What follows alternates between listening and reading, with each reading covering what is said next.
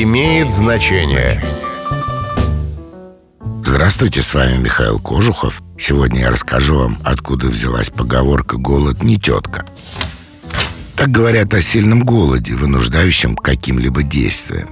Эти слова – часть развернутого выражения, записанного еще в 17 веке. Голод не тетка, пирожка не подсунет. То есть тетка, кумка, теща в трудных случаях поможет, сытно и вкусно накормит. А голод может лишь толкнуть на многие нежелательные поступки. С вами был Михаил Кожухов. До встречи. Имеет значение.